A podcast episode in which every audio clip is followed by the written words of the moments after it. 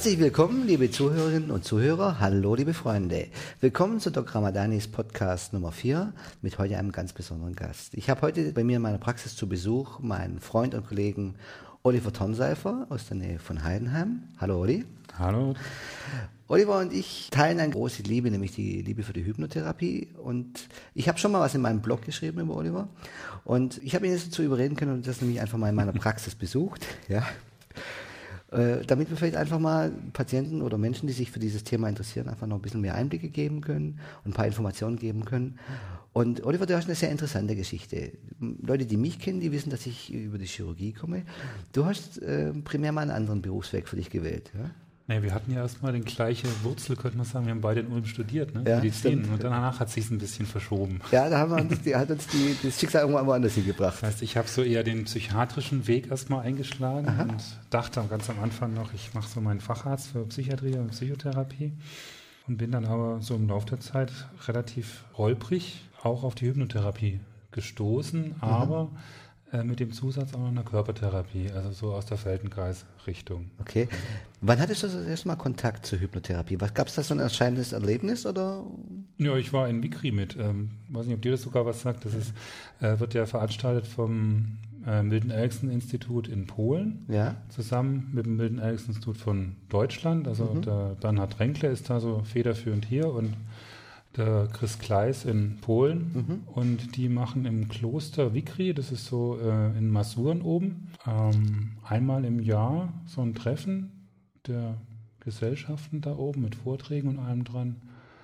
Und meine Frau, die hat bei einem, ähm, ja, wo ich dann auch die Ausbildung später gemacht habe, in Rottweil bei Lackendorf, der Körpertherapie, Feldenkreis mit Hypnotherapie verbindet, hat die in seinem Kinderheim gearbeitet. Der hat so ein Kleinstheim Mhm. für ja, schwer erziehbare Kinder, könnte man sagen, äh, mit maximal vier Kindern, wo er sich sehr viel Zeit nimmt ja, und wo er auch sehr tolle Erfolge gehabt hat. Und da hat meine Frau als Jugendheimerzieherin gearbeitet. Und die hat da ähm, mir irgendwann mal erzählt, was der sonst noch so macht, weil er ist nämlich Psychologe so und äh, Sportwissenschaftler auch noch, Lehrer hat er auch noch studiert. Und die hat mal erzählt, ja, der macht da so komische Gruppen und auch so Einzeltherapiestunden und den Leuten geht's richtig gut danach. Und da habe ich mir erstmal gefragt, was machen die denn da so? Dass es den Leuten so gut geht. Dass es denen so gut geht, ja, Ja, das kann okay. doch nicht sein, weil da war ich natürlich noch ganz am Anfang meiner Ja. Ausbildung und habe dann noch so meine Lehrbücher über Psychiatrie und so weiter gehabt und dachte mir, was macht denn der? da? Okay. Das war so dein erster Kontakt, dann hast du, hast du mitbekommen, der geht da auf diesen Kongress, oder? Der geht da auf den Kongress. Und erst ist meine Frau ist erst äh, auf den Kongress gegangen, eine, ein Jahr bevor ich da hingegangen bin. Okay. Und dann kam sie auch so ganz ähm, ja, erleichtert, könnte man mal sagen, zurück. Also damals waren wir noch nicht verheiratet. Ja. Ja, das kam erst später. Und da wurde mein Interesse natürlich größer. Und da sie dort auch gewohnt hat, weil äh, Rottweil ist ja ein Stück weg von Ja. Ulm, ähm, bin ich natürlich auch mal hingefahren, einfach mal am Wochenende auch bei ihr zu sein. Ja. Mhm. Und er hat da auch gerade ein Wochenendseminar gegeben, da habe ich mich da mal in die Gruppe reingelegt und dachte schon, oh Gott, was passiert da jetzt? Ja? Und war dann ganz erstaunt, dass ich danach zwei Zentimeter größer war, wo ich eigentlich schon ziemlich groß bin. Ja, durch die Arbeit, die da passiert ist, und obwohl eigentlich gar nicht für mich erstmal begreiflich war, was ist da überhaupt passiert und habe das erstmal hinterfragt. Und dann habe ich noch ein paar Bücher zum Lesen bekommen, unter anderem Uncommon Therapy, also auf Deutsch die Psychotherapie Milton Erickson Ja. zum Durchlesen und war dann einfach von äh, dem Ansatz, den Erickson vertritt, schon mal ganz fasziniert, Ja. wie der sozusagen sich auf jeden einzelnen Menschen einlässt und mit dem Menschen dann arbeitet. Mhm. Und mit der Feldenkreis-Methode habe ich mich erst viel später beschäftigt, also mit dem Ansatz von der Körpertherapie. Das heißt, ich war erstmal von der Hypnotherapie begeistert. Im späteren Verlauf habe ich mich dann mehr für die Körpertherapie, also nach, nach Feldenkreis interessiert, auch der Philosophie, die dahinter ist. Und dann bin ich jetzt eigentlich erst wieder so auf die Hypnotherapie auch wieder zurückgekommen und versuche es jetzt auf meine Art und Weise zu integrieren, also sozusagen was Persönliches draus zu machen. Also auch ein sehr bunter Weg, quasi vom schulmedizinisch orientierten Anwärter des Psychiaters, der sehr gerne Medikamente verschreibt, zu jemand, der sich eigentlich, wie du mir im Vorgespräch schon gesagt hast, dem sich da manchmal die Haare sträuben, wenn er den Leuten dann Medikamente verschreiben soll, sondern weil du auch vielleicht erkannt hast, dass die Menschen sehr, sehr viel in sich tragen, um in vielen Situationen eigentlich das zu erreichen, was sie sich wünschen. Und dann bist du also zur Hypnotherapie gekommen, ja, und dann habe ich aber auch gesehen, du machst da was anderes wie ich, du kombinierst nämlich Hypnotherapie mit Körpertherapie. Genau, so wie ich es dann jetzt gelernt habe, äh, Ja. sozusagen in Nackendorf, bei Martin Busch, Namen kann man ja sagen in dem Sinne. Okay. Äh, und da habe ich eine Ausbildung erstmal in Polen gemacht oder Ausbildung äh, ist schwierig, das so zu nennen. Es ist eigentlich eine, eine Selbstentwicklung auch, weil mhm. da hat er sehr viel Wert drauf gelegt, dass das keine Ausbildung in dem Sinne ist, die man jetzt irgendwo sich an die Wand hängt, sondern es ging eigentlich darum, dass man seine eigenen Fähigkeiten weiterentwickelt. Also mhm. sehr, eine sehr persönliche Sache. Ja. Und die erste war in Polen, auch wieder zusammen mit, mit ja. polnischen Kollegen. Ja. Auch äh, doppelsprachig, ich glaube, seitdem kann ich viel besser Polnisch verstehen. Ich kann es zwar nicht reden, aber mhm. wenn jemand was sagt, kann ich es irgendwie verstehen. Und den, den gleich, die gleiche Werkstattreihe, so hat es er genannt, oder Selbstentwicklung, die habe ich dann nochmal in Rottweil bei ihm auch noch gemacht. Also mhm. habe ich es doppelt gemoppelt gemacht, aber es war beides nicht das Gleiche. Es war schon auch wieder eine Weiterentwicklung für mich, das nochmal so durchlaufen. Was ich ja sehr interessant finde, ja, also erstmal, wie du dazu gekommen bist, wie ich dazu gekommen bin, sehr mhm. unterschiedliche Wege zum gleichen Ziel. Wir sehen uns, muss man vielleicht den Zuhörern sagen, oder darf man den Zuhörern sagen, wir sehen uns eigentlich relativ häufig. Ja, ja was einfach sagen, nicht, weil wir uns jetzt immer gegenseitig in den Praxen besuchen, sondern auf Seminaren, Kongressen, mhm. immer wieder und dann sind wir wieder, schaut, hey, Olli, du auch hier und genauso geht es dir andersrum. Du bist also da auch sehr, sehr aktiv in dieser ganzen hypnotherapeutischen Szene, besuchst da regelmäßig Workshops, habe ich gesehen, mhm. und auch der, diese Tagung. Du warst jetzt, neulich erst warst du in Wien bei der österreichischen Gesellschaft für klinische Hypnose, war wohl sehr interessant, wie du mir ja. berichtet hast. Und du arbeitest jetzt heute in deiner Praxis, dazu muss man sagen, du hast auch eine reine Privatpraxis in deinem Heimatort, wo du, du wunderschön wohnst auf einem alten Bauernhaus, ich durfte ja schon besuchen, und ähm, dort auch nochmal ein ganz eigenes Praxiskonzept äh, etabliert hast. Also bei dir ist das so, wenn ich dich besuchen komme, das ist ja so ein bisschen, da holt es mich wirklich aus dem Alltag raus. Ich fahre da auf die Schwäbische Alb, aufs Land, Heldenfingen, ja, mhm. fahre da raus und auf einmal stehe ich auf einem wunderschönen Bauernhof zwischen Hühnern, ja, Hunden und deinen drei Kindern. Und da ist dann schon das die echte Entschleunigung, die bei, bei dir kommt. Sagen dir das deine Patienten auch, dass sie das so erleben? Die sind natürlich erstmal schockiert, dass sie dann einen Schotterweg zu mir fahren müssen, aber ja. dann, wenn sie mal da sind, äh, kommt es schon. Ich meine, das war ja auch ausschlaggebend damals für uns, für mich und meine Frau, das Haus zu kaufen. Ja. Äh, wo wir einen Garten gesehen haben, haben wir uns in den verliebt und haben gesagt, hier möchten wir sozusagen alt werden. Ja. Und ich habe für mich natürlich irgendwann entschieden, okay, ja, die, ähm, wenn ich sozusagen da alt werden will, möchte ich dort auch sozusagen tätig sein, arbeiten. Ich mhm. möchte nicht so gern irgendwo komplett woanders hinfahren zu einer Praxis, mhm. so wie ich so in meinem normalen Berufsleben noch ge gewöhnt war, ja. sondern ich möchte, wenn dann bei mir zu Hause arbeiten und sozusagen auch das Ambiente und das Gefühl rüberbringen, was dort ist. Ja, mhm. Also für Leute, die jetzt quasi sagen, okay, ich möchte auch jetzt mal zu jemandem kommen, der sich, der wirklich sich Zeit für mich nimmt und das auch noch lebt und sich für sich manchmal selber auch Zeit nimmt, der ist bei dir genau richtig. Genau. Also als wir neulich beim Grillen waren, war ich auch das Gefühl, ja, ein Trance-Phänomen, ich hatte eine ganz schöne Zeitverzerrung, weil das war doch alles deutlich entschleunigt. Das Entschleunigung ist ein gutes Wort eigentlich, Marco, weil ähm, das ist ja gerade das neue Lied von Silbermond, das ist ja auch, gib mir ein bisschen Zeit. Mhm. Ja, und so, da geht es ja auch viel darum, dass unsere Welt viel zu hektisch geworden ist, viel zu schnelllebig mhm. geworden ist und wie wichtig das eigentlich mal ist, mal ein bisschen Zeit rauszunehmen mhm. und auch so einen sicheren Ort zu haben. In dem Lied geht es ja auch so um einen sicheren Ort. Und das sind ja auch zwei wichtige Dinge, die in der mhm. Hypnotherapie wichtig sind. Ein sicherer Ort, mhm. von dem man sich auch mal an etwas schwer, schwierigere Sachen ranwagen kann, mhm. so aus der Lebensgeschichte raus. Und auch das Entschleunigen ist ja auch was, wo man mhm. so glaubt, ja, ähm, wenn man in Hypnotherapie macht, ähm, was, es ist schon eine Stunde rum. Mhm. Ja. ja. das geht uns ja beiden immer so und unseren Klienten natürlich auch, oder diese Menschen, die zu uns zu Besuch kommen. Mhm. Ich durfte jetzt schon mal bei dir eine Sitzung genießen. Das war eine Gruppe drin. Das war sehr, das sehr, war eine Gruppen, äh, war eine Gruppensitzung, ja. Ne? Und es war total interessant für mich auch mal zu sehen, wie, wie dieses wie diese Verbindung aus Körper und Hypnotherapie aussieht. Ich bin ja rein hypnotherapeutisch tätig, manchmal noch manualtherapeutisch, weil ich da sehr viel gelernt habe, mhm. sehr viel gemacht habe. Aber was du machst, ist eine sehr körperbezogene Hypnotherapie. Und es ist eine, für mich war das sehr spannend, diese Symbiose kennenzulernen, wie quasi äh, du quasi mir ermöglicht hast, quasi körperliche Funktionen einfach mal richtig wahrzunehmen und mir zu zeigen auch, dass es vielleicht zu meinem inneren Erleben mehrere Wege gibt. Mhm dass ich einerseits natürlich das durch diese sprachliche Einladung einfach mal erleben kann, dass du mir das aber gesagt hast, Marco, das geht auch über deinen Körper. Und da habe ich so festgestellt, Mensch, ja, was der Olli da macht, das spiegelt auch sehr viel von dem wider, was ich so den Menschen beibringe über neuronale Netzwerke, mhm. Erlebnisinhalte. Das heißt, genau. wir Menschen, wir haben ja nicht nur einen Gedanken und erinnern uns an eine Situation, sondern wir erleben so etwas. Genau. Da gehören sofort körperliche Reaktionen dazu. Und während ich in meinem Arbeiten bisher immer über diese Erinnerung und Gedanken zu diesem körperlichen Erleben komme, ist das bei dir oft andersrum, hast du mir erklärt. Nee, ich komme halt über die Körpersprache und über die körperlichen Erinnerungen und Gedanken sozusagen ran an die Sache. Also es ist häufig so, äh, in Gruppenstunden, aber auch in Einzelstunden, dass, dass die äh, Menschen sozusagen auf einmal sich an irgendwelche Dinge aus der Vergangenheit erinnern, die emotional wichtig waren, mhm. durch eine bestimmte Bewegung, die sie gemacht haben. Und dadurch, dass das dann hochkommt, wird es auch bearbeitbar mhm. und erfahrbar und auch, man kann es dann ablegen, also heilbar. Mhm. Und weshalb ich den Zugang über die Körpertherapie, also über den Körper so mag, ist, weil äh, der Körper ist sozusagen das Erste, womit wir uns eigentlich, wenn wir geboren sind, beschäftigen. Die Sprache kommt später. Mhm. Das, das, wissen wir eigentlich ganz gut, wenn wir unsere Kinder beobachten, ja. sozusagen, wie die anfangen, ihren Körper zu erfahren und wie die auch Bewegung erforschen und erfahren. Und das, was sich in den Gruppen eigentlich anbietet, ist ähm, so eine äh, Bewegungserfahrung. Wie es eigentlich die Säuglinge machen, wenn sie in der Wiege sind. Was mhm. passiert, wenn ich äh, den Impuls in die Richtung gebe? Wo bewegt sich dann was? Und wenn sich da was bewegt, wie kann ich das verändern? Also mhm. auch äh, spüren, wo spüre ich Bewegung? Was passiert dann? Und dann auch mit Gefühlen kombiniert, wie es dann später wird. Und okay.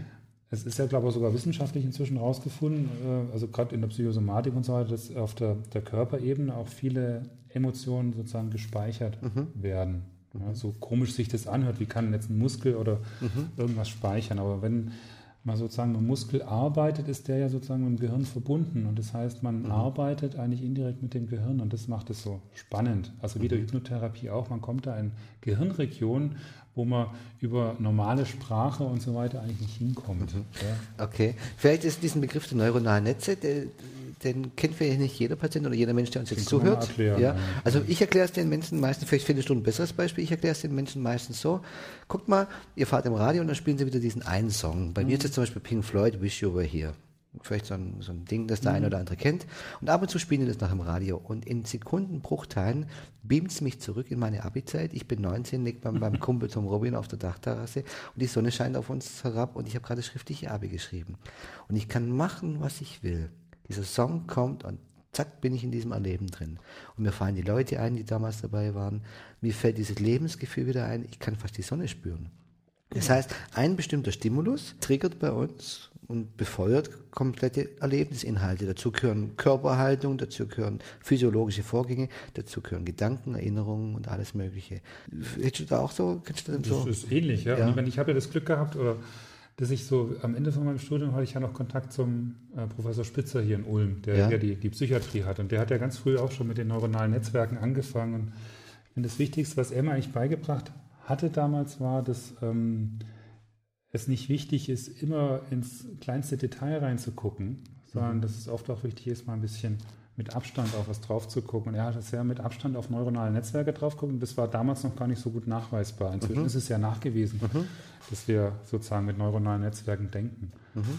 Und von der Entwicklungsgeschichte her bilden sich die neuronalen Netzwerke ja, äh, unser Gehirn ist ja am Anfang erstmal relativ leer. Mhm. Und alles, was an Input reinkommt, formt unser Gehirn sozusagen und daraus bilden sich neuronale Netzwerke. Gleiches gesellt sich zu Gleichen und der Input sozusagen vom Ohr vom Auge, vom Riechen, vom Fühlen, also die Kinästhetik, die ist ja mhm. wieder in der Körpertherapie sehr wichtig, formt sozusagen neuronale Netzwerke. Und deswegen, wenn du ein Lied hörst, kommt alles andere sofort hoch. Und wenn eine bestimmte Bewegung entsteht, wie zum Beispiel äh, wie bei ähm, jemand, der mit fünf Jahren mit dem Roller zum Kindergarten runtergefahren ist und dann die Kurve nicht mehr gekriegt hat und hat sie ihn hingeschlagen mhm. und dabei ist eben sozusagen der Atem gestoppt, weggeblieben und dann kamen noch ein paar andere schwere Verletzungen im Laufe des Lebens, so wie eine Zwiebelschale, was mhm. sich da aufgebaut hat. Und wenn man mit dem mit Atmung arbeitet, mit bestimmten Bewegungsmustern, kommen die Erinnerungen wieder hoch und die Zwiebelschale kann sich sozusagen wieder auflösen Aha. und auf einmal ist eine ganz befreitere Atmung wieder da ja. und ein ganz befreiteres Leben wieder da. Das sind die neuronalen Netzwerke wieder Aha. freier geworden. Okay, ja, das habe ich jetzt gerade so verstanden. Also in dieser Gruppensitzung war es damals so, da habe ich die Bewegung ausgeführt. Ist ja klar, du kannst ja nicht jetzt jeden in der Gruppe mhm. parallel behandeln. Aber wenn du jetzt Einzelsitzungen machst, dann dann behandelst du mal im wahrsten Sinne des Wortes auch mit deinen Händen. Genau, im wahrsten Sinne des Wortes. Ja, also du bist richtig mit Und ich behandle auch im wahrsten Sinne des Wortes hypnotherapeutisch. Also ich überlege mir jetzt nicht vorher wie ein Physiotherapeut, ich muss die und die Bewegung machen, damit es dem besser geht, wenn er die und die Probleme hat an der Schulter oder am Rücken, mhm. sondern ich fange erstmal an, von dem Ort zu arbeiten, der am, meisten, am weitesten weg vom Problem ist. Mhm, okay. Ja, und tast mich so langsam ran und mach sozusagen Frage ähm, des Nervensystems, hm, was passiert, wenn ich die Bewegung mache, was ist da möglich und ich kriege Antworten und dann kann ich weiterfragen. Und da arbeite ich sehr intuitiv. Also wenn mich jetzt jemand fragt, was machst du da eigentlich, kann ich es ihm eigentlich gar nicht genau erklären, mhm. sondern ich gehe da selber so ein bisschen in Trance, könnte mhm. man sagen, und arbeite sozusagen mit meinem Unbewussten und mit dem Unbewussten von dem Klienten mhm. auf der Körperebene. Indem ich spüre, fühle und er spürt und fühlt und daraus ja. entsteht eine Beziehung und über die äh, Beziehung kann dann Heilung entstehen. Okay. Aha. Das hört sich jetzt sehr komisch an, nee, aber ja, es, es, es, funktioniert so sozusagen. Also, also man geht sozusagen, ja. die Nervensysteme, könnte man mal sagen, verbinden sich ja. und daraus kann Heilung entstehen. Das, das, kann, ich, das kann ich gut nachvollziehen, Olli, weil das geht mir auch oft so, wenn ich Menschen hier in Trance begleite und ihnen zeige, wie sie Hypnose machen können, stelle ich natürlich immer wieder fest, dass ich auch in Trance gehe. Anders geht es ja Anders geht es gar nicht. Und manchmal wundere ich mich, warum jetzt dieser eine Satz genau an dieser Stelle kam und die sagen mir dann, die Menschen, als sie das gesagt haben, da habe ich das Gefühl gehabt, da ging irgendwas in mir auf. Und ich weiß nicht mal, warum ich diesen Satz gesagt habe. Es kam ganz einfach. Da mag ich schon auch, dass ich da mitgehe und dass das auch sehr, sehr wichtig ist für diesen mhm. Prozess. Jetzt habe ich ja mal eine Frage. Zu mir kommen Menschen natürlich, ich, weil ich das auch so auf der Homepage so kommuniziere, natürlich mhm. mit ganz genauen Vorstellungen, mit bestimmten, mit bestimmten ja, Fragestellungen seelischer Art oder psychosomatischer Art oder aber auch körperlicher Natur. Wenden Sie sich jetzt Menschen eher an dich wegen körperlicher Symptomatik oder, oder Beides.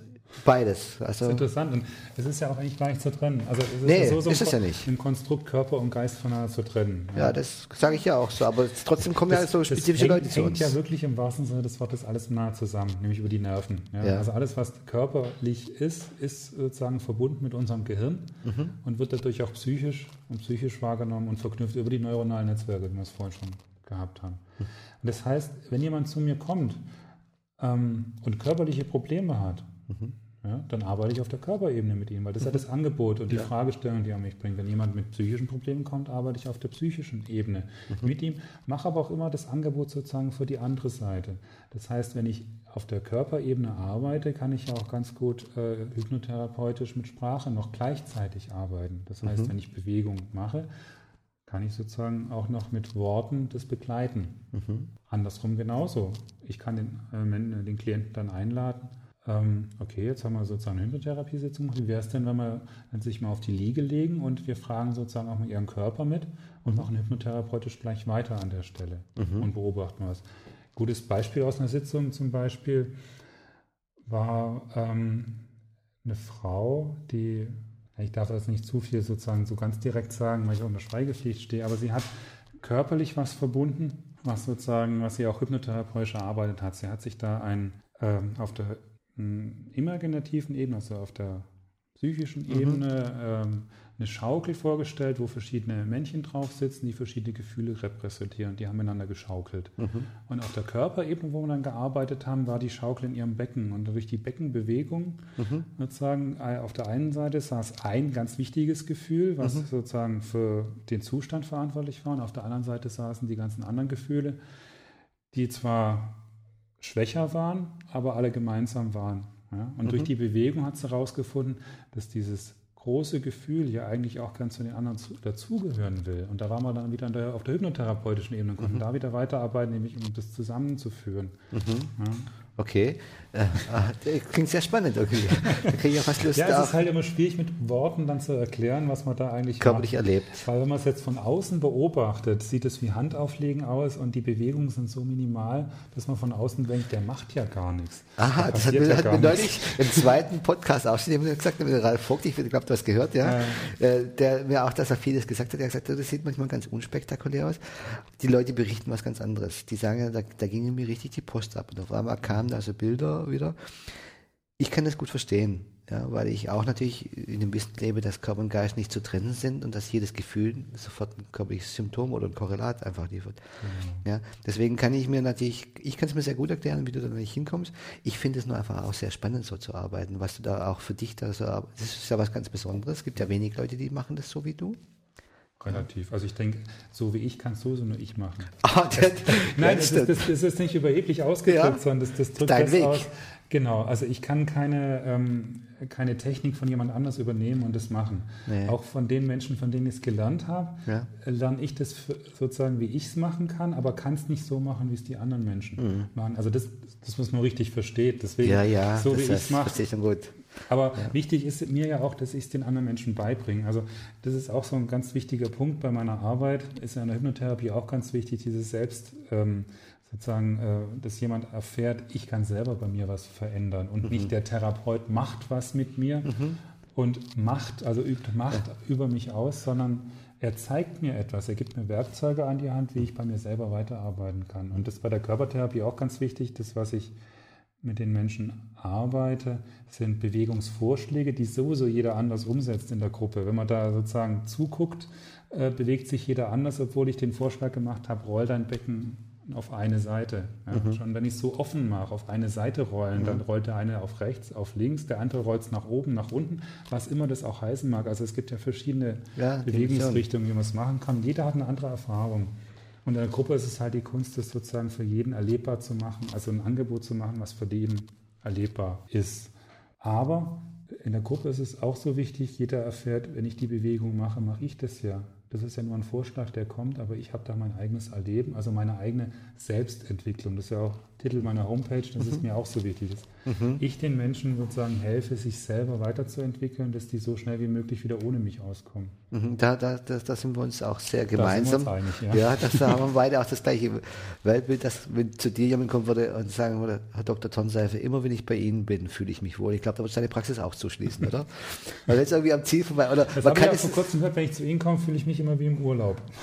das ist ja auch okay, weil das liegt ja in deinem Garten, aber quasi, wenn du merken würdest, okay, die, die, die Menschen werden in einer Abhängigkeit, dann würden wir uns schon fragen, machen wir das richtig so? nee, dann machen wir irgendwas falsch. Ja. Also ich sehe es auch so. Für mich sind diese Momente immer sehr erhebend. Wenn ich den Leuten sage, pass auf, eines Tages, jetzt haben wir sehr viel gemacht, oder die kommen ja leider nicht so häufig bei mir, obwohl das jetzt so viele nette Menschen sind, die kommen ja sechsmal, achtmal zu mir, sage ich irgendwann, pass mal auf, du hast jetzt so einen tollen Weg gemacht und eines Tages wird dieser Tag kommen, wo du morgen wirst, okay, jetzt bist du frei, jetzt ist genau das passiert. Und so im Mittel nach einem halben bis ein Dreivierteljahr kommt dann mal so eine E-Mail und die, die dann schreibt, Marco, du hast mir gesagt, es wird dieser Tag kommen, weißt du was, heute ist er da. Das sind diese Tage, wo ich nach Hause gehe und einfach denke, wow, ich habe den coolsten Job der Welt und ich liebe ihn. Und bei dir ist es auch so, wenn du, du merkst, okay, die haben jetzt für sich das mitgenommen, was ihnen hilft, so vieles selber zu bewältigen. Und sie kommen dich halt besuchen, weil sie dich mögen. Genau. Ja, weil sie deinen Bauernhof so toll finden. Ja. Genau. Dann sagst du, das ist dann für mich okay. Und der sich auch mal weiterentwickelt. Lassen ist für mich okay. Ja. Also das, äh, für mich ist auch okay, dass jeder für sich entscheidet, wie oft er kommen will, wann er kommen will, Ja. sozusagen, und in welchen Abständen er auch kommen will. Es gibt ja viele, die sagen, okay, ich komme einmal im Monat und das reicht mir. Ja. Und bei unserer Arbeit ist es ja auch so, es braucht ein bisschen Zeit, eben gerade für die Selbstentwicklung Mhm. dazwischen. Das heißt, ähm, alle zwei Tage zu uns zu kommen, wäre nicht im Sinne des Erfinders. Das Nee, ist eher besser, man hat eine längere Zeit dazwischen, weil der Körper braucht ja auch Zeit, sich weiterzuentwickeln mit den neuen Impulsen, neuen Ideen, die er bekommen hat. Ja. ja. Und da wären wir wieder bei dem Thema, dass man merkt, ich mache was mit mir. Ja. Ich arbeite mit meinen Ressourcen als Klient äh, sozusagen und, und heile mich sozusagen selber, aktiviere meine Selbstheilungskräfte. Vielleicht so für die, die hypnotherapeutisch nicht so bewandert sind, wenn Hypnotherapeuten von Ressourcen sprechen, da, dann meinen wir damit eigentlich immer ja quasi Fähigkeiten oder, oder hilfreiche Dinge, die bei uns schon vorhanden sind, quasi auf etwas, was man zurückgreifen kann und was man in seinem Leben nutzen kann, positive Erfahrungen, äh, Menschen, von denen man was gelernt hat, Situationen, wo man viel Gutes erlebt hat. Das sind quasi die Dinge, die bei uns schon vorhanden sind. Und äh, wir Hypnotherapeuten, äh, das ist unser Eldorado, das suchen wir danach, und, um den Menschen zu zeigen, guck mal, du kannst da Dinge, vielleicht in anderen Situationen, das kannst du mitnehmen. Ich zeige dir auch, wie es geht. Es gibt da Situationen in deinem Leben, Erfahrungen, die kannst du nutzbar machen in diesen Dingen.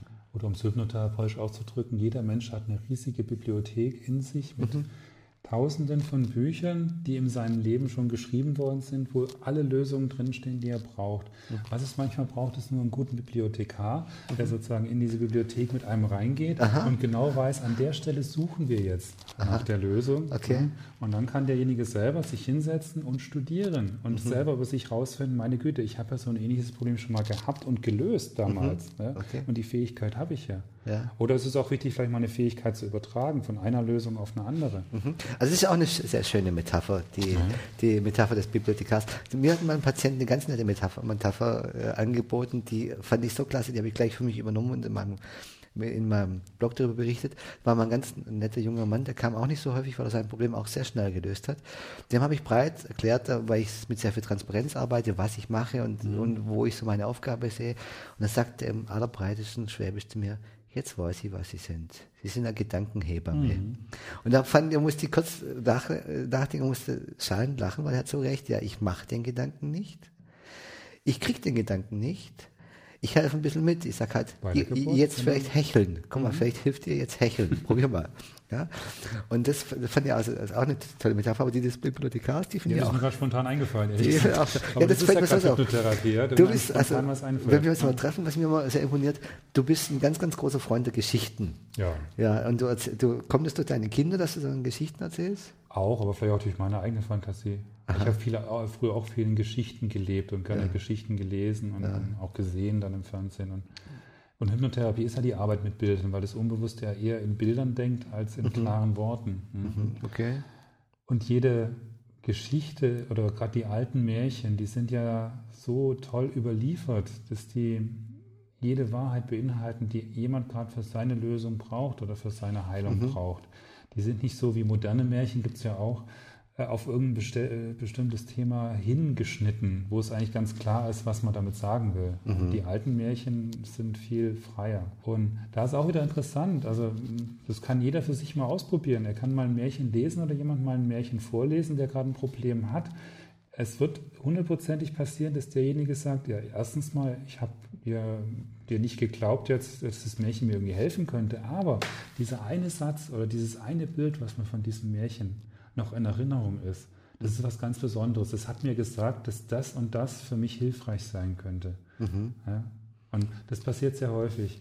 Habe ja. ich erlebt. Ja, es gibt ja auch jemanden bei uns in der Hypnoliste, den Stefan Hammel, der eine ganz tolle Homepage hat, der sich zur Aufgabe gemacht hat, das therapeutische Geschichten erzählen noch salonfähiger zu machen. Genau. Ja, da formuliere ich gerade einen Blogbeitrag drüber. Der hat ja ein Eldorado an, an Geschichten, an Sammlungen und, und teilweise für mich ist auch sehr, äh, sehr spannend, da immer zu, äh, zu ein bisschen zu stöbern, was Neues rauszufinden. Und ich weiß es natürlich auch von meinen Kindern.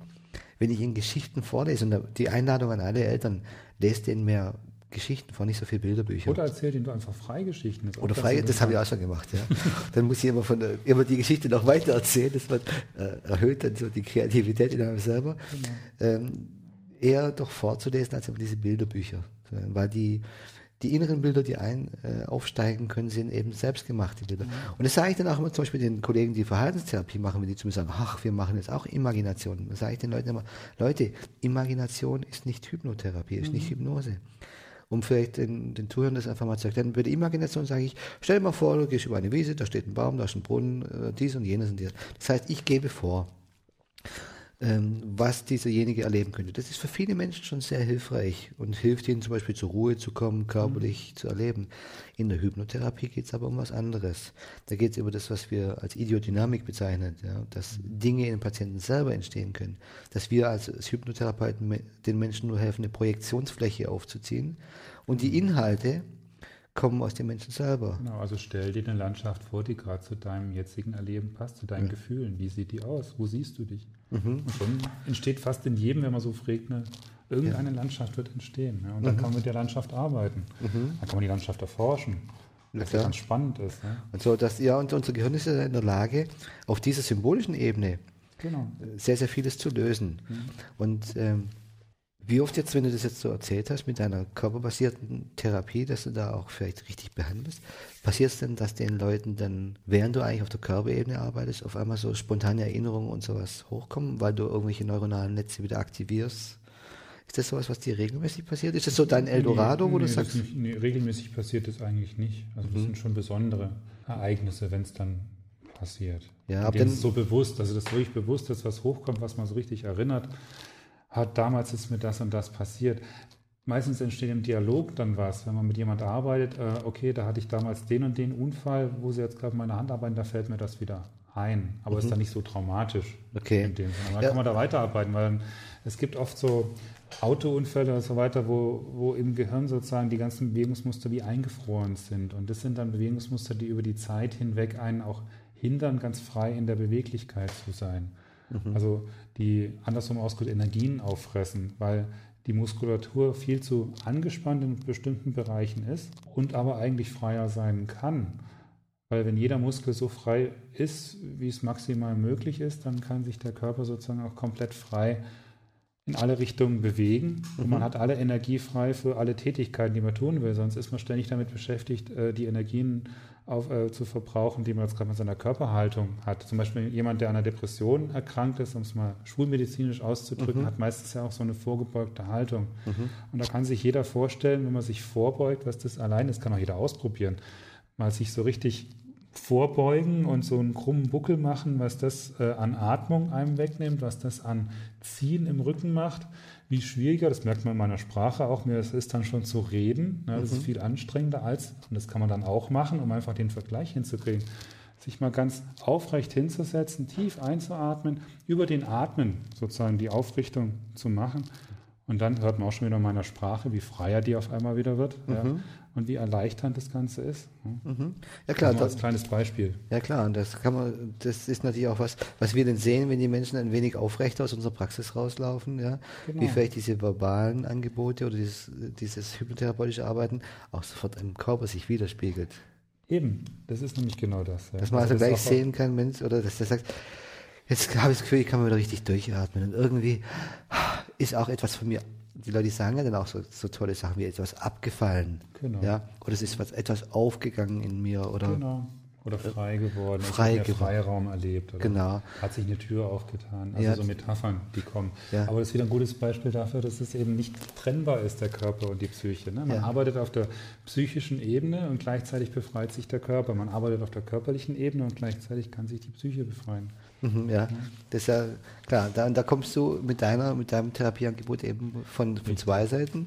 Ja. Ja, während ich dann mit der Hypno klassischen Hypnotherapie eher mein Ding gefunden habe. Ja, aber du, du, arbeitest da sozusagen auch mit dem Körper, ohne dass du eigentlich mit dem Körper arbeitest. Das ist ja auch interessant. Ja, ja klar ist das interessant. Natürlich ist es interessant.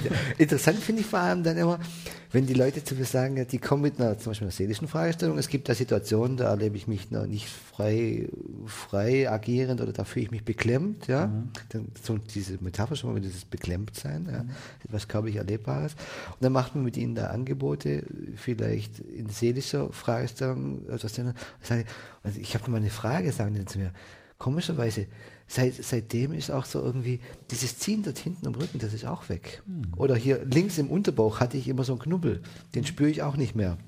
Komisch, gell? Ja, komisch, gell? Aber, das Aber du kommst ja aus der Chirurgie, du weißt ja, wie man operiert. Ne? Ja, ja. Jetzt kannst du es noch viel bequemer machen. Jetzt kann ich es noch viel bequemer machen. Du kannst ja. die körperlichen Leiden lösen, ohne dass du schneiden musst. Schade, ich darf es nicht abrechnen.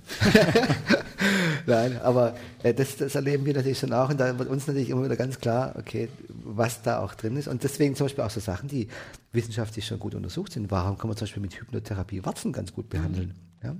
Oder was zum Beispiel bei Reizdarm ein, ein Problem des Gastroenterologen nur zu gut kennen. Jemand ist fünfmal äh, Und verzweifeln häufig. Und verzweifeln worden, ja. Und die Schulmedizin hat da jetzt nicht die probaten Mittel und äh, wo man hypnotherapeutisch wirklich sehr, sehr hilfreich den Leuten etwas anbieten kann. Ja. Oder gibt es wirklich viele Fragestellungen, wo wir aus unserem schulmedizinischen Wissen raus sagen würden, na, da tun wir uns ein bisschen schwer und die, und die Menschen haben eine ziemlich stark eingeschränkte Lebensqualität und da kann man hypnotherapeutisch sehr viele Angebote machen, was körperlich wirkt, wie auch für das Erleben. Was ich ganz witzig finde, ist dein Titel, den du deinem Projekt oder deiner Homepage auch genannt hast, jemals www.selbstentwicklungen.de. Ja, das, dieses Entwickeln, sich selbst entwickeln, ähm, einerseits aus deiner Geschichte raus, dass du dich so entwickelt hast. Auch aus meinen Kindern raus, wo ich auch jede, jeden Tag eine neue Entwicklung sehe. Und ich finde, die bringen mir am meisten bei, was eigentlich Selbstentwicklung heißt. Das finde ich auch so immer interessant. Also an denen, die sind meine größten Lehrmeister. Das, kein Aha. Buch kann so schön über Selbstentwicklung schreiben, wie ich es bei meinen Kindern sehe. Und entwickeln hat ja auch was von entwirren. Also ja. das ist ja ein mehrdeutiges Wort. Ja. Wenn jemand nämlich in sich verworren ist, kann der sich nämlich auch entwickeln, wie man einen Faden wieder ja. entwickelt und aufrollt und wieder mehr Freiraum sozusagen kriegt. Also okay. Also da steckt ganz viel drin. Und da wir uns unser ganzes Leben ja entwickeln, war das für mich sozusagen ein, das passendste Wort für, für meine eigene Arbeit und dann auch noch die Betonung auf Selbstentwicklung, mhm. Weil es mir wirklich ganz wichtig ist, dass ich nur, nur in Anführungszeichen Begleiter bin, mhm. ein Bibliothekar bin, eine mhm. Hebamme mhm. bin, okay. ja, aber nicht derjenige, der äh, dafür verantwortlich ist, dass es jemand in dem Sinn besser geht, sondern dafür ist jeder selber verantwortlich. Das mag hart klingen, ja. ja aber ähm, in jedem steckt da sozusagen eigentlich schon die Lösung für sein Problem drin. Und ich kann die Lösung ja gar nicht so haben, wie mhm. er sie schon parat hat. Mhm. Das heißt, es ist viel geschickter, ihm dabei zu helfen, die Lösung in sich zu finden, als ihm irgendwas vorzusetzen und zu sagen, so nach irgendwelchen wissenschaftlichen Studien müssen wir genau das und das machen und dann müsste es Ihnen nach 80-prozentiger Wahrscheinlichkeit besser gehen. Mhm. Das ist ja das, was wir nicht so nachvollziehen können. Ja, wir erleben es ja auch häufig anders, dass Patienten in anderen Therapien nicht so vorankommen weil sie eben nicht in dieses strukturelle Schema reingepresst werden können, weil sie einfach ganz individuell sind. Mhm. Zu deiner Selbstentwicklung gehört aber auch noch ein Bereich, wo ich dich auch häufiger um Rat frage, wo ich dir immer mal wieder deinen kompetenten fachlichen Rat einhole, auch von deiner schulmedizinischen Sicht aus. Das ist ja alles nicht alles schlecht, was wir da genannt haben, sondern wir haben auch viel sehr, sehr Gutes genannt. Muss man aber sagen können, ja stolz sein, dass wir in Deutschland so ein tolles Medizinstudium haben. Du hast dich sehr lange mit Suchtpatienten beschäftigt. Am Anfang hattest du mir mal erzählt, so vor längerem schon, du haben die mich damals auf die Suchtstation gesteckt und ich habe gedacht, oh Gott, was soll ich denn da? Genau. Und dann hast du mir halt mal einen Satz, den du mir gesagt hast, der jetzt auch bei deinen Kindern wieder kam, deswegen komme ich gerade drauf.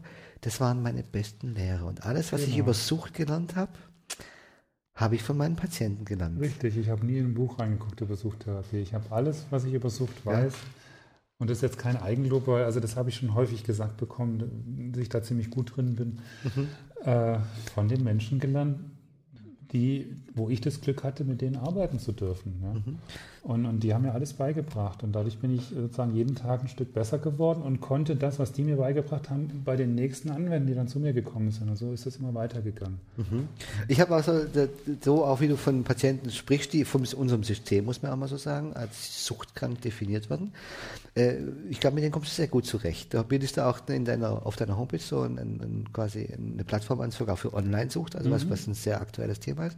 Aber generell habe ich das Gefühl, dass mir mal gesagt, du, ja, wenn dann jemand halt kommt mit einer Suchtthematik und da gibt es halt auch diesen Suchtanteil, dann spreche ich halt auch mit denen. Und da stand sehr genau. wertschätzenden und respektvollen Umgang mit diesen Menschen. Richtig, weil es ein Anteil des einzelnen Menschen ist. Es ist nicht zu verteufeln, dieser Anteil. Der will nämlich eigentlich auch was Gutes. Es kommt sozusagen nur äußerlich nichts Gutes dabei raus. Und da ist es halt auch immer wichtig.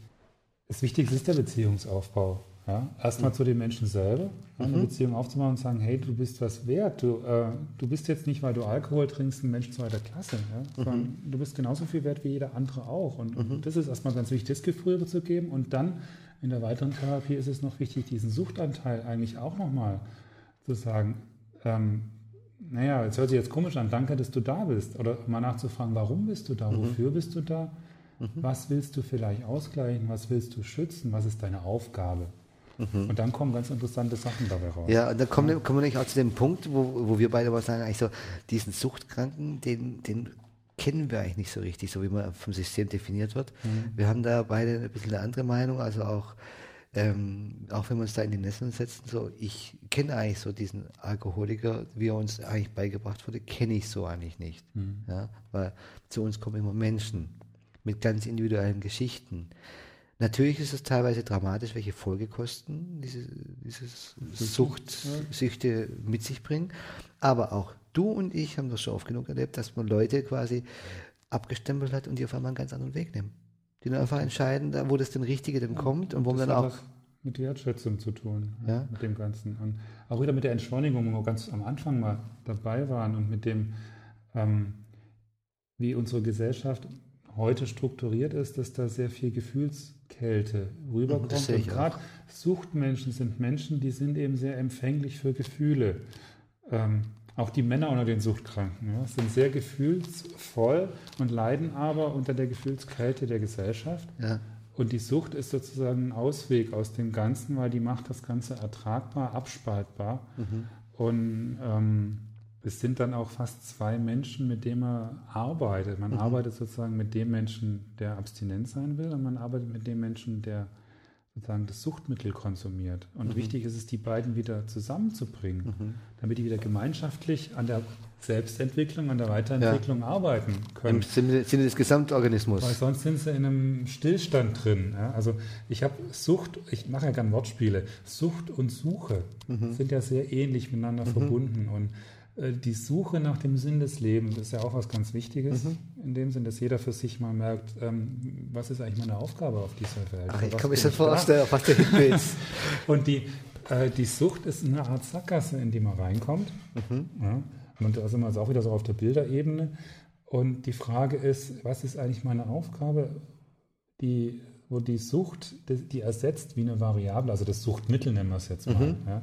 Also wo der Alkohol zum Beispiel da ist und irgendwas ersetzt, was ich in meinem Leben eigentlich suche, aber bisher daran gescheitert bin, das zu finden. Und der Alkohol verspricht mir das, hey, wenn du mich trinkst, dann bekommst du genau das, was du suchst. Mhm. Und wichtig ist es halt auch in der Suchtherapie rauszufinden, nach was suche ich und wie kann ich den Alkohol ersetzen. Also mhm. nicht nur, wie lasse ich den Alkohol weg, mhm. sondern auf der anderen Seite geguckt, ähm, was muss ich denn auf die andere Seite tun an Ersatz dafür, ja. was mir genauso viel bringt, weil der mhm. Alkohol bringt auch viel ja, kurzfristig. Ja? Der macht das Leben viel schöner kurzfristig, das kann keiner wegreden.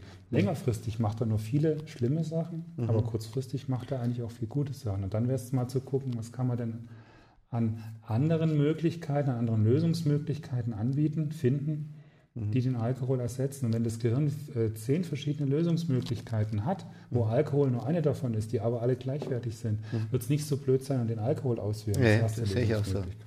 Also jetzt würde ich dein, dein, dein Wortspiel einfach weiterspielen und würde ah. sagen, die Sucht nach dem Sinn des Lebens. Ja, ist ja, ist das kann auch zur Sucht werden. Ja, ja das, kann auch, das kann auch zur Sucht werden. Ja, das ist, das genau, eine positive Sucht. Ja. Das ist, ja, vielleicht haben wir uns da teilweise schon ein bisschen drauf aufgemacht, oder? Mhm. Mit unserem Arbeiten. Also ich habe immer das Gefühl, dass ich da sehr, sehr, sehr viel lerne und in jedem Seminar auch sehr viel für mich, für mich selber und mit allem, was ich tue, immer sehr viel, auch in diesen Gesprächen sehr viel für mich mitnehme. Mhm da sagst du etwas, wo mir jetzt gerade echt aus dem Herzen spricht, weil wenn man diesen, zum Beispiel gerade Menschen, die als alkoholkrank definiert werden vom System, mhm. sagt, du musst Abstinenz bleiben. Das ist ja das Schlimmste, was sie sich vorstellen können. Mhm. Die sagen, die erleben sich ja so, mein Leben wird ab diesem Tag eine Katastrophe sein. Ja, das heißt ja auch, es schießt eine Seite von dir, ja. einen Teil deiner Persönlichkeit. Ja. Deswegen kann es meiner Ansicht nach nicht funktionieren, ohne richtige Alternativen, ohne dass die Menschen einfach mal vielleicht auch mal wirklich anerkennen können, wertschätzen können, was diese Sucht von ihnen wollte mhm. und was sie ihnen schon alles ermöglicht hat, nämlich zu ertragen. Mhm. Häufig sind es ja auch Schicksale, die du und ich kennen, dann, die sind dramatisch, muss man auch mal sagen, wo du wirklich denkst, jetzt bin ich mal in meiner direkten Sprache, verdammte Scheiße, was hat der alles mitmachen müssen. Mhm dass man sich, äh, dass man sich wirklich fragt, dass der trotz Alkohol so lange ertragen konnte, ist da wirklich echt eine Leistung. Da wären wir schon wieder bei den inneren Fähigkeiten, die ja, die, hat, ne? das, die da bist du schon sehr wertschätzend, ja, du greifst das natürlich sofort auf, ja. Mhm. Nach solchen Dingen suchen wir aber, dass ich da auch merke, hey, wenn die Leute die klassisch alt hergebrachte Suchttherapie machen, wenn die einfach den Leuten das Suchtmittel streichen, das ist eine, eine Qual für diese Leute die haben, die sind nur noch gequält, weil die, mhm. die bekommen nichts dafür, wie du das so schön aus, ausgedrückt mhm. hast. Das heißt, ohne diese Alternativlösung würden die Leute, das ist ja uferlos. Und deswegen vielleicht auch manchmal die schlechten Statistiken. Aber du und ich haben doch genug schon gesehen, wo, wo das einfach, wo die dann auf einmal auf wundersame Weise so katastrophales Leben anscheinend noch von außen hin auch dann sah das die führten, wo sie wirklich mit sehr hohen Folgekosten zu kämpfen hatten, mhm. die ihre Sucht mitmachen, dass die auf einen, vom einen Tag auf den anderen das einfach ändern. Genau. Und dass es manchmal auch ein Spaziergang denn ist für die. Also manchmal bin ich dann erstaunt, wie leicht denn diese Dinge gehen. Das ist doch du auch schon den erlebt. Richtig, ja, also wenn, wenn der Weg sozusagen zum Spaziergehen einlädt, ja. das ist ja wieder unsere Aufgabe, ja. den Weg zu suchen, der da sozusagen auch okay. äh, angenehm ist. Ja, das ist ja jetzt aber bei dir nicht nur Alkohol gewesen, an Suchterkrankung, sondern auch chemische Drogen und ja, sowas. Macht für dich wenig Unterschied? Relativ wenig. Es macht für die Menschen mehr Unterschied. Und interessant ist dann in Gruppen, in Suchtgruppen immer, wenn ein, sagen wir mal, Drogen oder ein Mensch, der Drogen nimmt, mit einem Menschen, der Alkohol konsumiert, mhm. zusammenkommt, die erstmal denken, wir sind komplett unterschiedliche Menschen und dann aber im Verlauf merken, nee, wir haben viele Gemeinsamkeiten und wir können uns auch gegenseitig helfen. Mhm. Also das ist eigentlich das, das Schöne dann, was dann in, äh, daraus entsteht. Also meine Erfahrung mit, mit Patienten, die als suchtkrank definiert werden, ist, dass es oft oder eigentlich immer sehr, sehr, sehr emotionale Menschen sind. Ja, habe ich ja, wie ich ja, gesagt. Das sind sehr, und das sind so liebevolle Menschen oft auch, die mhm. eigentlich für alle Menschen nur das Beste wollen, nur leider dann selber ein bisschen zu kurz kommen. Mhm. Ja, aufopferungsvoll, oft auch äh, wirklich äh, suchend nach Liebe, nach Zuwendung ja, und dann einfach in unserer Gesellschaft, wie du es richtig gesagt hast, einfach nicht das wiederfinden. Weil, wenn ich jetzt mal zurückdenke, so an, die Zeit, wo ich jetzt in der Schule war, wo wir vorhin schon bei Pink Floyd waren und bist mhm. über hier, als ich noch jünger war, es war die Zeit der Ostermärsche, da habe ich in Camelboots noch Müsli auf dem Schulhof verkauft. Ich weiß nicht, wie, ob die Zeit da heute noch so ist. Magst du das auch schon, dass da diese gesellschaftlichen Veränderungen. Ja, da wären wir jetzt wieder beim, bei Silbermond, ne? Mhm. bei dem Lied mit der Entschleunigung und, und der, der mhm. Sicherheit und was eigentlich heutzutage fehlt. Also das, das Video, wer das gesehen hat, da ist, wird ja eine Demonstration sozusagen gezeigt, aber mhm. in Slow Motion, also mhm. ganz langsam und die Sängerin von Silbermond läuft da ganz normal durch und Aha. singt ihr Lied dazu. Okay, ich habe es noch nicht gesehen. Ja, also ja, gibt es ja wahrscheinlich ja. Auf, äh, im Internet anzugucken. Ja, würde ich mir nachher gleich mal anschauen. Okay, und das ist so, das, das hat, das scheint dich irgendwie beeindruckt zu haben, das, das ist das zweite Mal gebucht, ne? ja. sodass du auch da äh, bei dieser Arbeit mit den Suchtkranken dieses Entschleunigen einfach mal Druck rausnehmen mhm.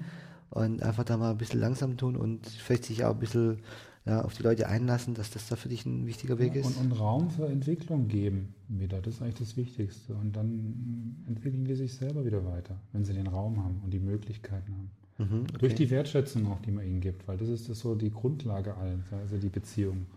Ja, ja, ja das, das fällt mir auch sehr häufig auf. Vor allem fällt mir auch sehr häufig auf, dass die Leute sehr hart zu sich selber sind. Und äh, es mag zwar jeden schockieren, aber es ist eigentlich so in der Entwicklung eines Menschen, jeder war mal süchtig. Weil jeder ist sozusagen süchtig nach Muttermilch geboren worden. Mhm. Ja, das im Laufe seiner Entwicklung sich entwöhnt von der Muttermilch. Also jeder hat das eigentlich schon mal hingekriegt, was man äh, Suchtpatienten oft abspricht. So, der will ja gar nicht oder der schafft es ja gar nicht oder der kann das gar nicht. Mhm. Aber man hat es eigentlich schon als Baby geschafft wenn man das als Baby schon hinkriegt, sich weiterzuentwickeln, dann ist es doch als Erwachsener ein Klacks mit den ganzen neuen Fähigkeiten, die man ja, hat. Ah ja, da kommt gleich schon wieder ein würdevolles Jahr aufnehmen der Fähigkeiten. Ja, aber das ist so, ja, ne, das ist ja Tatsache. Ja, da habe ich also das, das ist ein Thema, das dich so echt berührt aus deiner Erfahrung, so dass du einfach sagst, hey, Leute, seid man äh, geht einfach mal wertschätzend und respektvoll mit diesen Menschen um, Richtig. dann würdet ihr schon sehen, welche Fähigkeiten die haben. Also wenn du sie fast als deine Lehrer bezeichnest. Mhm. Ja?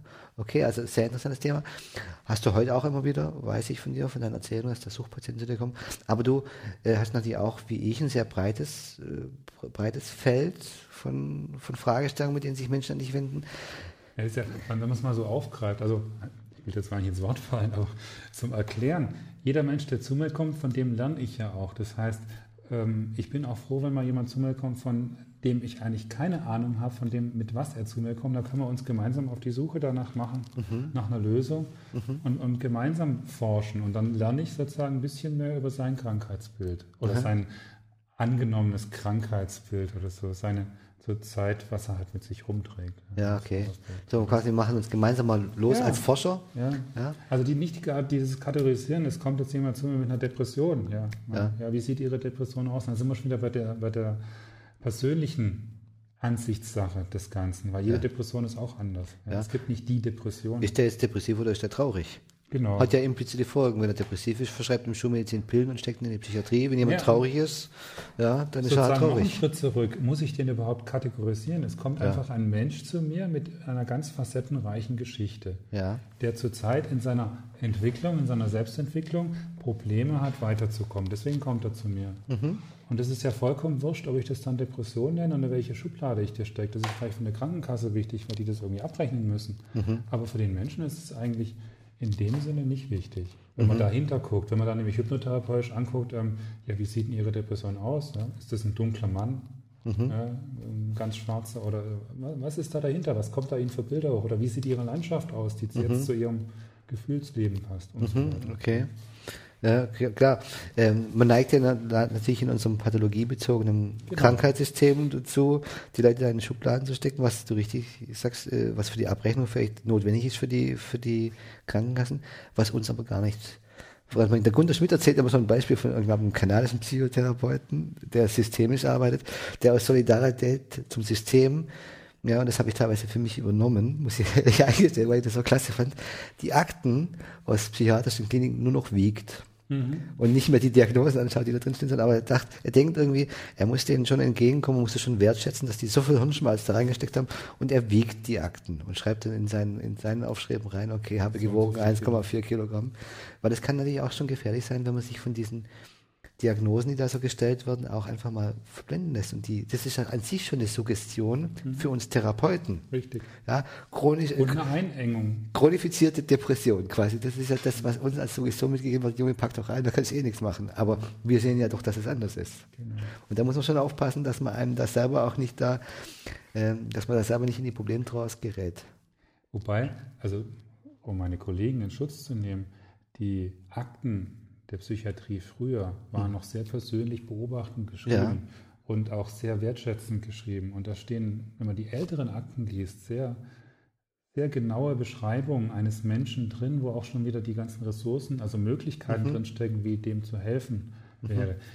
Heutzutage ist man halt auch durch ganz viele andere Sachen eingeschränkt. In ja. seiner ärztlichen Tätigkeit kann man ja in der Zeitung lesen und die mhm. ganzen Proteste sind ja auch mhm. sozusagen sehr sinnvoll ähm, und kommt gar nicht mehr dazu, sich so viel Zeit zu nehmen, überhaupt für, um einen Menschen richtig kennenzulernen, um eine Beziehung aufzubauen. Mhm. Und ich denke, wenn das möglich wäre, ist eigentlich der erste Schritt schon wieder getan, auch in der Anführungszeichen normalen Psychiatrie, normalen Medizin mhm. wieder menschlicher zu arbeiten. Ja, ja, das sehe ich auch so klar. Die, die Kollegen, die da arbeiten, die wollen ja auch alle nur eins und das, das unterstelle ich denen einfach mal und ich weiß es auch, die möchten einfach nur einen möglichst guten Job machen. Mhm. Und die haben diesen Job ganz bewusst gewählt und diese, diese Fachgebiet ganz bewusst gewählt.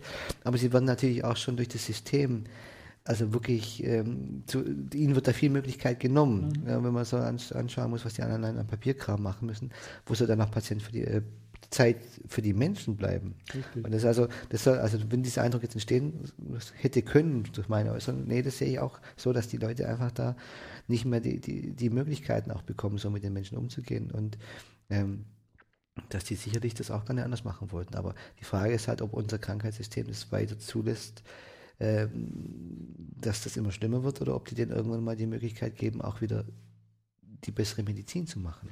Freud würde jetzt sagen, du hast gerade einen freudschen Versprecher geleistet, ne, mit Krankheitssystem und Gesundheitssystem. Ja. Aber vielleicht war es ja auch bewusst gewählt. Es war bewusst gewählt. okay. Es war bewusst gewählt. Das Krankheitssystem.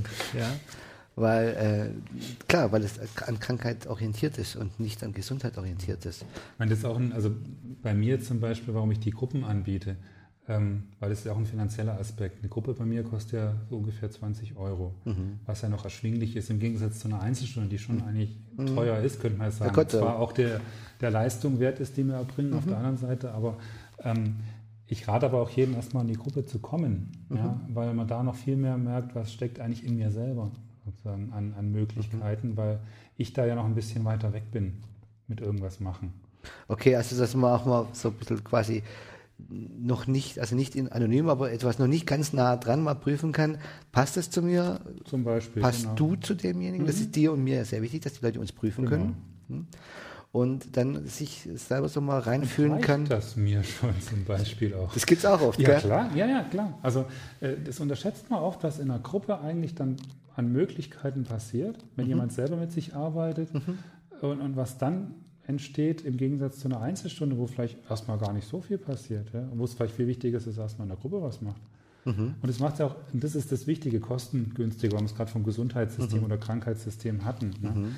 Weil natürlich äh, die Krankenkassen es noch nicht bisher gelernt haben, unsere Arbeit zu würdigen, also sprich auch zu bezahlen. Mhm. Obwohl ich oft denke, es wäre viel, viel günstiger, anstatt diese vielen, vielen Stunden. Ja. Ja, aber gut, da haben wir wenig Einfluss drauf. Noch. Ja, noch, noch wenig Einfluss drauf. Ähm, so dass du auch wirklich den Leuten quasi empfehlen würdest, wenn sie ja, zu dir kommen wollen, die in, die, in die Gruppe mal zu kommen, sich mal da einzufühlen mhm. und, mal, und mal zu gucken, wie das für sie stimmig ist. Meine Erfahrung ist, dass Menschen in, in Gruppen eher in, viel leichter in Trance gehen können. Richtig. Ja, dass das einfach so, manchmal hat man das Gefühl, da, da schwingt jetzt so das kollektive Bewusstsein eher mit und das ist so, man tut sich leichter, da sich einzufinden. Also auch ich mache das, wenn ich mich geleiten lasse, sehr gerne, wie bei, bei dir, ja? mhm.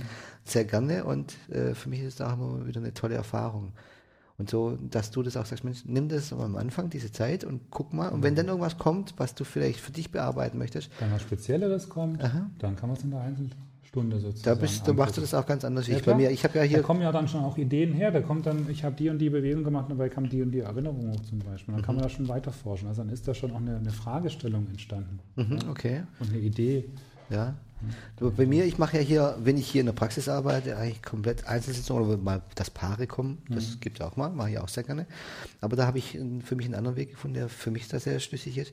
Ähm, und Naja, wenn wir es nach Gunter Schmidt gehen, machen wir alle Gruppentherapie, weil der sagt ja auch, ähm, wer, wer bin ich und wenn ja, wie viele? ja, das geht mir oft aus. Ich sage den kleinen Leuten immer, hey, ihr sprecht ja irgendwann mit dem ganzen Sportverein. Ihr wisst Genau. gerade gar nicht, ob jetzt der Kassierer dran ist oder, oder der Stollenwarz im Fußball. Ja, ja weil wir natürlich alle multiple Persönlichkeiten sind in verschiedenen Richtig. Kontexten. Und das muss man auch nützen. Das ist nämlich das Wichtige. Also siehe Sucht zum Beispiel. Diesen Ja. Suchtanteil auch als Persönlichkeitsanteil nehmen und den auch akzeptieren und würdigen und mit ihm arbeiten. Und ihn nicht verdammen und sagen, du musst abstinent leben und ihn abschneiden, sozusagen rausschneiden. Und das geht nicht, oder wenn nur unter großen Schmerzen. Unter großen Schmerzen geht's. Ja. Ja. Gibt es so unter all diesen Dingen, äh, die du so machst oder Fragestellungen mit den Menschen zu dir kommen, etwas, was dir ganz besonders viel Spaß macht? Mit den Menschen Also, zusammen zu sein. Ja, ja. Also, und dass ich von denen lernen kann. Ja, Ja, okay. Also das, das macht mir so viel Spaß. Also dass ich da auch eigentlich immer sehr positiv gestimmt rausgehe. Das geht ja auch so, gell? Ja, geht mir auch so. ja. Ich, ich also ich finde, ist ja auch wieder egoistisch gedacht natürlich, gell, dass wir uns auch was Gutes tun mit Ja. unserer Arbeit, aber eigentlich ist es doch gut, ja, dass man du, ich habe so das Gefühl, du bist auch angekommen in dem, was du tust, oder? ja, Ich, ich habe mir auch das Gefühl, okay, ich bin dort, wo ich hingehöre und mache das mit Leib und Seele. Bei mir finden die Leute oft lustig, dass wir unheimlich viel lachen und dass ich auch viele Witze mache, meistens über mich selber. Machst du das auch? wenn mir was einfällt dazu schon, ja. Ja, okay. Ja, ja. Bei Also, mir? Da, wenn mir irgendein ein Witz einfällt oder irgendwas Lustiges, dann nehme ich das natürlich, weil es auch auflockert. Das ist ja auch wieder Ja. wichtig. Irritation, Mhm. Auflockerung, das Zwerchfell aktivieren. Ach so, das drückst du das gleich Das ist wieder aus. körpertherapeutischer Eindruck. Und Okay. wenn das Zwerchfell lacht, dann schwingt es ja und es lockert sich und es löst sich. Und das Zwerchfell ist in der Verbindung zwischen unserem oberen Körper und dem unteren Körper. Und wenn in der Verbindung äh, sich jeder was auflockert, ist auch wieder viel mehr Bewegung möglich. Das heißt, Mhm. Man kann nur jedem Menschen raten, so oft wie möglich am Tag mal zu lachen. Okay. Also wenn ich weiterhin über mich selber lache, ist das in Ordnung, oder? Ist das in Ordnung? Da tust du sehr viel Selbstentwicklung machen. Ich hatte immer, ich habe immer wieder hier Leute auch, die bei mir hospitieren, also hospitieren vielleicht für den Laien. Äh, ein Arzt oder ein Psychologe besucht einen anderen und schaut mal, wie der das macht. Und immer wieder, demnächst kommt wieder eine Kollegin da aus, aus Bonn, die ist zwei Wochen bei mir. Hatte ich noch mal einen Psychologen da, der fiel fast vom Glauben ab, wie ich hier quasi mit den Menschen erstmal umgehe und wie viel Schwung da manchmal auch drin ist. Ja? Und der, hat, der hatte mal so ein Erstgespräch von mir miterlebt. So, wie machst du das? Der kommt ja gar nicht zu Wort. Ja, weil ich erstmal unheimlich viel erkläre und, und, bei, äh, und die, die Menschen irgendwann einfach mal erstmal viel von mir erzähle, dass sie einmal fairer, fairerweise wissen, mit wem sie überhaupt reden, was, wer ich bin, wie ich hierher komme und was ich da tue. Und dann aber auch möglichst viel erkläre, warum ich diesen Ansatz verfolge, warum ich ihn so wertschätzend finde. Und ähm, da müssen die Leute manchmal schon gucken, dass sie zu Wort kommen. Was für viele Menschen aber sehr angenehm ist. Weil sie einfach sagen, ja, ich habe das schon anders erlebt, weil es eben immer nur ich erzählen muss und ich brauche irgendwie was, wo ich auch mal konkrete Tipps bekomme. Und da entwickelt sich sowas, aber da sind wir in unserem Arbeiten, muss man schon sagen, schon anders wie, wie, wie andere Leute. Also bei mir ist es immer recht, ja. sehr aktiv. Ja, wobei dieses Aktive ja aber auch wieder in der Beziehung stattfindet und was in dem anderen Menschen ja auch bewirkt. Das ist ja nicht nur einfach ein Vortrag, den du hältst. Nee, nee, nee, das ist hast du- Action-Theater. Du, du arbeitest ja schon ganz intensiv sozusagen mit ihm über die Ohren, könnte man sagen. Ja. Und über die Ohren entstehen sozusagen in den neuronalen Netzwerken neue Verknüpfungen und es passiert schon ganz viel. Das heißt, er kommt zwar nicht zu Wort, aber innerlich passiert sehr viel. Ja, also das war jetzt ein bisschen übertrieben, aber, ja, aber ja, es ist ja nochmal erklärt, ja, äh, sozusagen, was da eigentlich passiert. Aber für, für vielleicht tiefenpsychologisch orientierte Kollegen ist es manchmal verwundernswert, äh, Wenn wie, es umgekehrt ist, gell? Wie Wenn der Therapeut auf der Couch liegt und da. ja, wie das quasi, äh, wie das bei, bei mir so ist, wenn ich dadurch ak- sehr aktiv mit den Menschen umgehe, ist natürlich auch ein bisschen ein Teil mein Wesen. ja. Dass ich da halt gerne ein bisschen umtriebig bin und auch wenn Leute zu mir kommen, halt sagen, wow, komm, der hat jetzt Zeit mitgebracht, toll, da soll jetzt was Neues für den entstehen, kommt, das ist meine Pflicht, da möglichst ihn super zu unterstützen und äh, muss halt manchmal aufpassen, dass, er, dass dieser innere Anpeitscher in mir dann nicht so stark wird, sondern dass ich da mit den Pferden durchgehe, sondern dass ich da mit möglichst guter Entschleunigung doch aktiv werde Und ähm, das ist für manche Menschen, die mich dann besuchen und mal schauen, wie ich so arbeite, manchmal etwas irritierend. Sie verstehen dann aber schon, warum ich das so mache. Eben. Weil es halt passt mir. Du bist eher ein klein wenig ruhiger, erlebe ich dich manchmal. Ich bin ruhiger und gebe dadurch auch die Ruhe weiter, könnte man sagen. Mir geht es auch schon ganz gut. Ja, mir geht's auch schon ganz also in der Ruhe fallen mir mehr Dinge ein. Ja. Okay. Das macht es vielleicht ein bisschen unterschiedlich, aber das ist ja auch wichtig. Also mhm. jeder Mensch ist eben unterschiedlich.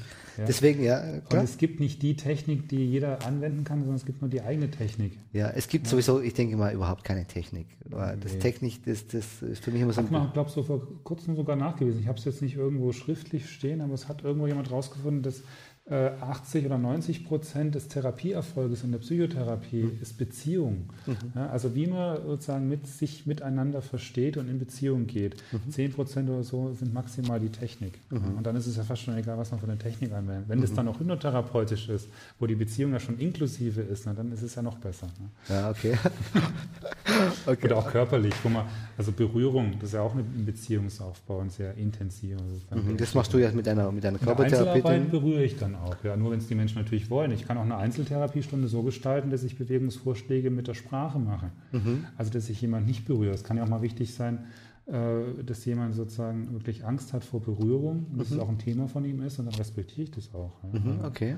Und ich versuche jedem gerecht zu werden, der zu mir kommt, mit ihm zusammen herauszufinden, wie können wir gemeinsam für Sie, da sind wir wieder bei der Technik, eine spezielle, auf Sie abgestimmte Technik entwickeln. Die genau ja. für Sie passt. Also, genau, also ich mache sozusagen für jeden Menschen eine eigene Psychotherapie, könnte man sagen. Da mhm. könnte jeder Mensch seinen eigenen Namen davor setzen und sagen, das ist jetzt meine persönliche Psychotherapie. Mhm. Die geht auch nur mit mir, die kann man nicht umsetzen auf jemand anders. Und wenn man es umsetzen kann, dann wirkt die aber nicht so gut bei jemand anders. Ja, die kann nur ich. Die, die kann nur ich? Ja, okay. Ja, das wissen wir natürlich aus unserer tagtäglichen Arbeit, okay. dass da äh, Techniken, vielleicht sind so Techniken quasi, wie kann man jemand ermöglichen, ein gewisses äh, anderes Erleben für sich zu aktivieren, dass es sowas vielleicht schon ansatzweise gibt, aber dass man das nicht einfach nur strukturell anwenden kann, sondern dass man schon gucken muss, ähm, was ist für den optimal zu entwickeln und was bringt den da jetzt am meisten voran. Und das jedes Mal auch neu prüft. Ja. Okay. Ich, ich denke, weder du noch ich machen uns irgendwelche Behandlungspläne, sondern wir, unsere Aufgabe ist da möglichst kreativ zu sein und in der Situation, mit der ein Mensch jetzt zu mir kommt, wirklich für den das Optimale zu entwickeln.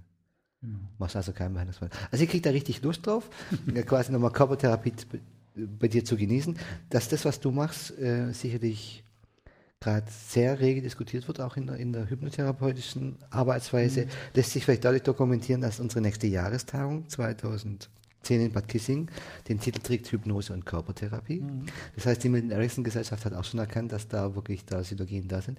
Wirst du dich ja wohl voll drauf freuen, oder? Doch, freue ich mich drauf. Genau. Ja, da, da kommen dann sicher viele interessante Leute. Ja, wo wir vielleicht besuchen. Vielleicht fällt ja dir oder mir auch noch ein Thema ein, was wir da vielleicht mal als Vortrag anbieten könnten. Ja, vielleicht aus dem, was wir so tagtäglich machen. Und ja, bin mal gespannt, was ich da über diesen Bereich lerne. Vielleicht darf ich auch noch einiges von dir lernen. Viel habe ich schon von dir gelernt. Herzlich immer willkommen. Wird sicherlich noch viel oft auf dich zurückgreifen über deinen reichhaltigen Schatz an Erfahrung mit der Arbeit mit Suchtpatienten. Da bin ich immer sehr froh, wenn ich da einfach nochmal von dir einfach nochmal so dein, deine Meinung hören kann. Und Wobei dann, ja nicht direkt meine Meinung ist, sondern eigentlich die Meinung der vielen Menschen, mit denen ich mit Sucht gearbeitet habe, die antworten dann für mich, um es wieder wie Gunther Schmidt sagen würde, auszudrücken, die ja. Anteile in mir. Ja. Die kenne ich leider alle nicht persönlich. Die kennst du nicht alle, aber die stelle ich dir alle vor. Also stellst du mir alle vor. Also. Und ansonsten danke ich dir wirklich für diesen Besuch hier. War ein total nettes Gespräch, hat mir unheimlich viel wieder gegeben, wie jedes Mal, wenn wir uns treffen. Mhm. Ja, ich glaube, man konnte unserem Gespräch auch entnehmen, dass wir doch öfters mal die eine oder andere Minute Zeit miteinander zu verbringen. Vielleicht schaffen wir es mal wieder, uns über ein spezielles Thema zu unterhalten im Podcast. Ich denke, für viele Menschen kann das sehr interessant gewesen sein. Es kann ja auch dir irgendjemand was schreiben, über das er vielleicht was hören will. Da können wir uns drüber unterhalten. Ja, und vielleicht auch von unserem, von unserem Wissen da ein bisschen weitergeben. Ja? Genau. Und unseren Hörern möchte ich vielleicht auch noch was mit auf den Weg geben, noch was spezielles Setzen, das dir einfällt. Naja, in eigener Sache könnte ich fast sagen. Also ich kann nur jedem empfehlen, Ende Juli, Anfang August nach Heldenfingen zu kommen, wo ich wohne, ja. weil da die kulturelle Allpartie stattfinden wird. Die wird beginnen mit äh, Künstler im Dorf in Heldenfingen, wo, mhm. weil wir ein sehr auch künstlerisch begabtes Dorf sind, wo jeder im Dorf so seine künstlerischen Fähigkeiten zeigen wird und man da Wege, also einen Weg durch Heldenfingen durchlaufen kann, so einen Rundweg, unter anderem auch bei mir vorbei, weil ich natürlich meine Kunst auch diesmal zeigen werde. Mhm. Das heißt, da ist die Möglichkeit, erstmal ganz unverbindlich mal zu sehen, wie ich wohne und wie die meine Praxis aussieht. Und danach ist dann noch drei Wochen lang ähm, die kulturelle Alparty, mhm. wo ich auch noch spezielle Gruppen anbiete, wo man das dann über die Gruppen erkennt. Besonders kann, kostengünstig oder, oder? Ja, auch 20 Euro. Okay, und da gibt es aber so, so ein, praktisch in dieser Aktion doch äh, spezielle Angebote von dir. Ja, ich habe schon gesehen, was ich verrate jetzt nicht, ich habe schon gesehen, was du da machst. Finde ich ganz, ganz toll. Ja, halt einmal ein bisschen mehr hypnotherapeutisch, einmal ein bisschen mehr körpertherapeutisch, wobei jetzt nach unserem langen Gespräch jedem klar sein dürfte, dass ich das natürlich vermische und nicht ganz mhm. klar äh, das trenne von beiden, weil es nicht trennbar ist. Weil sobald ich den Mund aufmache, ich auch sozusagen hypnotherapeutisch arbeite und ja, okay. rede. Okay. Also das ist ein interessantes Angebot für Leute, die dich vielleicht näher kennenlernen möchten. Nochmal vielen Dank und unseren Zuhörern sage ich, ja, ich hoffe, es hat Spaß gemacht und heiße euch herzlich willkommen bei unserem nächsten Podcast und sage für heute, ja, tschüss, ciao und ja, bye bye. Tschüss.